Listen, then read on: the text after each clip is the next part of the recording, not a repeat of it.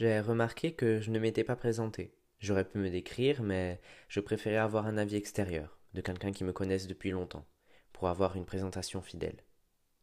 J'ai donc demandé à mon ami Jade de m'envoyer un texte pour me présenter. Et ça donne ça. Il s'appelle Jules. Il a 15 ans. Il se considère pas comme intelligent, mais il n'a jamais eu de note en dessous de 15. C'est un garçon gentil. Il ne fait pas partie des groupes de sportifs ni des populaires. Il préfère rester seul, même s'il discute avec tout le monde. C'est quelqu'un qui aide beaucoup les autres.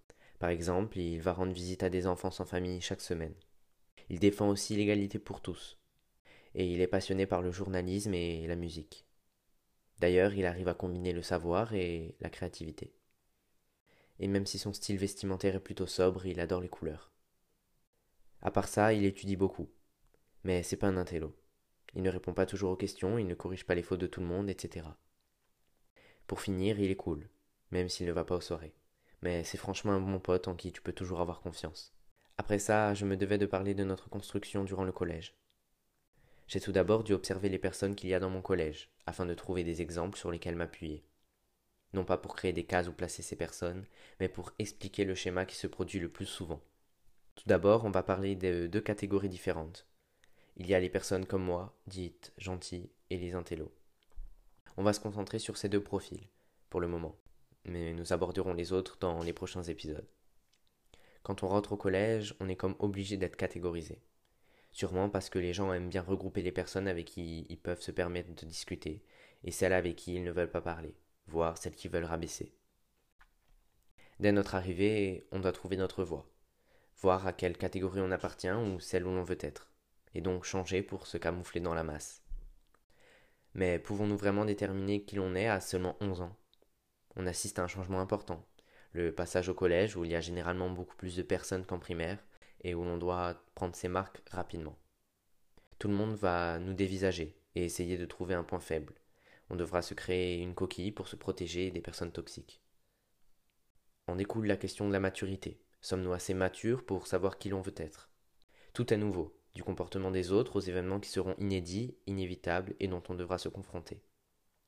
Notre vie change aussi. De nouvelles habitudes vont se mettre en place et nous mener petit à petit à ce qui va nous caractériser. À cet âge-là, je pense que la maturité n'est pas encore présente, et qu'elle va arriver au fil du temps après des événements qui vont participer à notre construction, et à nous rendre plus forts. Comment être sûr de qui l'on veut être? On doit y réfléchir et parfois changer complètement, pour plaire à la société. La société nous oblige donc à choisir rapidement une case où se placer. Pour certains, ce sera plus simple et pour d'autres, ce sera des quantités de stress, de peur et de crainte. Parce qu'au collège, on est jugé pour tout, que ce soit nos choix, notre style vestimentaire, notre caractère, nos moyens ou nos actions. Tout le monde juge tout le monde, peut-être pour se sentir supérieur aux autres. Mais peut-on vraiment se permettre de juger d'autres personnes seulement sur certains critères, qui sont la plupart physiques et non morales? La vie en général nous juge, Partout où l'on va, on est jugé. Le collège, c'est le début de ce jugement permanent. Mais pourquoi? Pourquoi ne pas s'occuper de soi et faire sa vie que de se concentrer sur celle des autres? Tout ça pour être bien vu auprès d'autres personnes qui vous jugeront sûrement dans votre dos. Tous ces jugements et certains événements vont nous conduire à devenir ce que l'on va être, comme un accident, une histoire d'amour, une dispute ou une agression. Ils vont nous aider à devenir plus ou moins forts en fonction des situations, et à déterminer qui l'on va être. Donc pourquoi être gentil ou un on est gentil si on est généreux, si notre style est assez décontracté mais sérieux, si l'on est un peu discret et si l'on a un intérêt pour les cours mais que l'on n'est pas tous les jours en train de réviser. Pourquoi faire ce choix? Peut-être parce que c'est celui qui est le plus accepté, le dit normal, et dont il n'y a qu'une pauvre conséquence de ce choix, l'abus de notre gentillesse.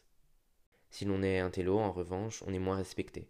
On nous voit comme quelqu'un qui passe son temps à étudier et quelqu'un de faible et qui ne profite pas de la vie. Mais là aussi, pourquoi faire ce choix? Sûrement parce qu'en se concentrant sur ses études, on a plus de chances de réussir que ce soit à l'école ou dans la vie professionnelle.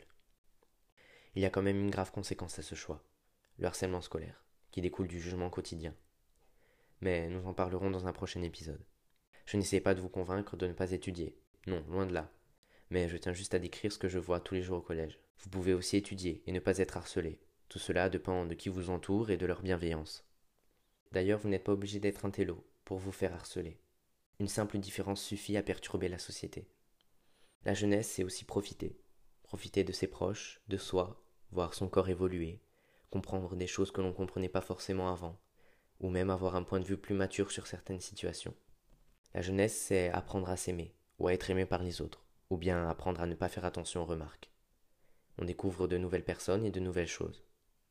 On va aussi essayer de ressembler le plus possible à un modèle, que ce soit un proche, une célébrité, ou une personne qui nous inspire.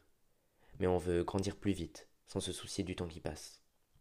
Car le temps passe vite, quand on rentre dans cette période, et une grande partie des personnes essaient de profiter du temps qu'il leur reste, en s'amusant, les soirées, les journées à la plage ou chez leurs amis. Quand on est jeune, on apprend à se connaître, on crée notre identité, celle qui nous représentera le plus.